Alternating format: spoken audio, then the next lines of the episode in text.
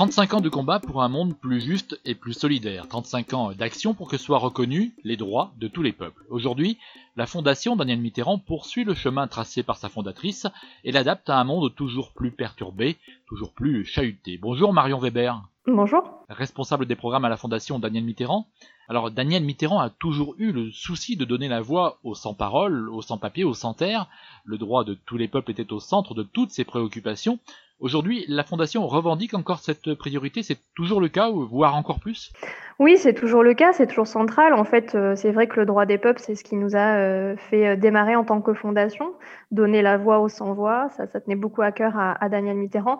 Et on continue aujourd'hui, en, fait, en mettant en lumière les actions qui sont portées directement par les populations, par les peuples. C'est vrai qu'à l'époque, on défendait beaucoup euh, les Sahraouis, les Tibétains euh, et, les peuples autochtones, notamment euh, dans leur recherche d'autodétermination et de, respect de leurs droits. Et aujourd'hui, c'est toujours d'actualité. Quand on voit les soulèvements populaires qu'il y a un peu partout, quand, on pense au Liban, au Chili, plein d'autres endroits où véritablement le peuple se réveille, le peuple exige le respect de ses droits, le peuple exige finalement de pouvoir retrouver son pouvoir. C'est aussi pour ça qu'on a développé tout un, tout un programme autour des questions de démocratie, et notamment de la démocratie radicale, qui vraiment euh, critique et essaie de dépasser les, euh, régimes euh, représentatifs, d'aller un, un, cran plus loin et de vraiment retrouver finalement l'essence du mot démocratie, le pouvoir au peuple, par le peuple, pour le peuple. Donc c'est effectivement toujours assez central pour la Fondation. droit des peuples, biopiraterie, droit à l'eau, citoyenneté sont l'ADN de la Fondation alors 35 ans après, quels sont vos positionnements majeurs? Alors, globalement, ça reste toujours le même ADN, donc la défense des droits humains et des biens communs du vivant, et c'est cet entrelacement entre euh, euh, questions effectivement de droits de l'homme et d'environnement, et comment les deux s'interconnectent, et comment en fait finalement une terre euh, viable au niveau écologique permet et facilite la réalisation des droits humains et, leur plein épanouissement et permet de vivre de manière euh, plus, plus épanouie. Donc ça, ça reste quand même central. Alors après, c'est sûr que vu l'urgence actuelle, euh, vu les enjeux majeurs aujourd'hui, quand on pense notamment aux questions du vivant, mais pas que, quand on voit euh, les problèmes de soulèvement populaire et donc tout ce que derrière il y a comme critique des pouvoirs établis, du capitalisme, des ravages en fait en cours, bah, on est obligé effectivement d'acter euh, des positionnements euh, encore, euh, encore plus forts, de remettre au centre un certain nombre de choses. La Fondation a donc désormais deux axes de travail, vivant et commun et alternative démocratique et commun, avec l'idée derrière de faire émerger un autre rapport au vivant. On le voit, hein, le, néolibéralisme aujourd'hui productiviste entraîne des ravages majeurs.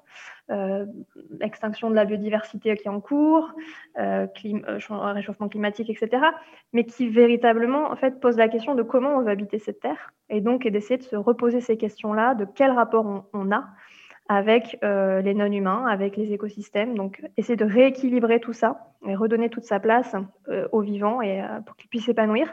Donc ça, ça a toujours été très central pour la Fondation, mais on le réaffirme encore plus euh, et, on essaye d'adopter une démarche un petit peu plus systémique qu'auparavant, où on avait une porte d'entrée par l'eau, une porte d'entrée par l'extractivisme, une porte d'entrée par la biopiraterie.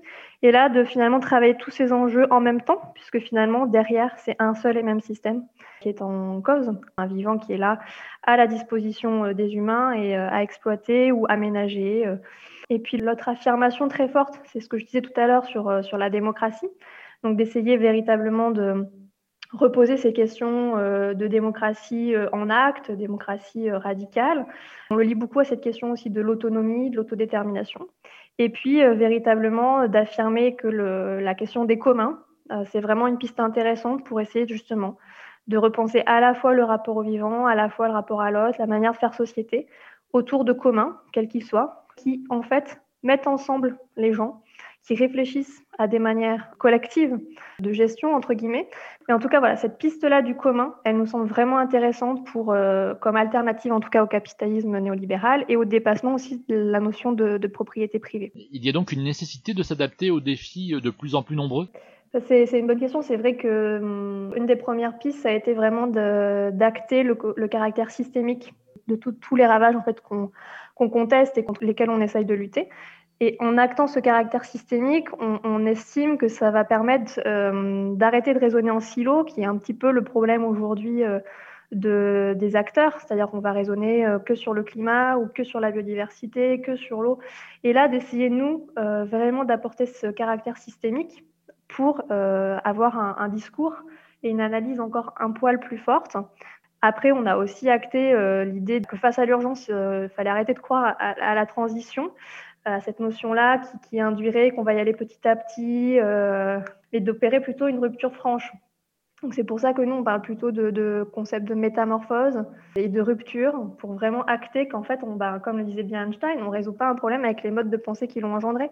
Donc c'est pas en essayant euh, de faire des petites améliorations par-ci par-là et d'adapter euh, euh et de petites mesurettes par-ci par-là qu'on va arriver à trancher le problème que nous, on, essaye de, proposer aussi, c'est que bah, face aux enjeux, on est obligé en fait de multiplier les fronts de résistance, d'entremêler les stratégies et donc de soutenir un petit peu tous les acteurs qui essayent de se soulever, que ce soit euh, par des actions assez classiques de, plaidoyer, de soutenir ça, mais aussi ceux qui, sont passés à une, autre étape, qui sont plutôt sur des occupations de territoire, sur des réappropriations de lieux, sur euh, des soulèvements, enfin voilà, d'entremêler les stratégies parce que là, euh, l'urgence est telle qu'il faut voilà, euh, multiplier tous ces fronts de résistance pour montrer qu'en fait, il y a des alternatives qui se construisent euh, et qu'elles sont euh, vraiment très importantes. Et donc, essayer d'ouvrir les imaginaires d'essayer d'ouvrir et de se dire qu'un euh, autre monde est possible. Finalement, on en revient à, ce que Daniel Mitterrand a, toujours dit, hein, et c'est pour ça aussi qu'il a été très proche du mouvement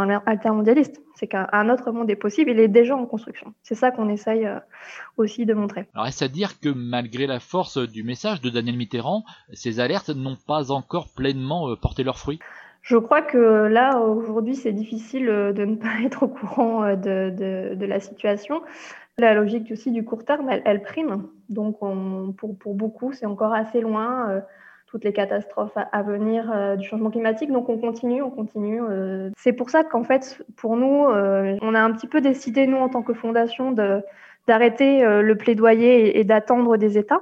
Euh, mais plutôt de soutenir ceux qui font en fait déjà sur le terrain, ceux qui sont déjà en train de métamorphoser, ceux qui vont racheter des forêts pour les gérer en commun, ceux qui vont, euh, je sais pas, monter un réseau d'entraide en lien avec le Covid, ceux qui vont euh, récupérer euh, des fruits et légumes pour en faire des repas, enfin des, des, choses très diverses et variées qui peuvent paraître un peu anecdotiques, mais qui en fait fleurissent un peu partout et qui sont assez profondes en fait dans la rupture qu'elles opèrent avec ce qu'on a l'habitude de faire. Et c'est ça que nous, on veut soutenir en priorité euh, pour leur donner plus de visibilité et peut-être euh, arriver à, convaincre qu'in fine, euh, il y a déjà une métamorphose en route. Et toutes les actions de la Fondation ainsi que le retour sur les 35 ans de combat sont à retrouver sur france-liberté.org. Merci Marion Weber. Merci à vous. Monde solidaire à retrouver sur fréquenceterre.com.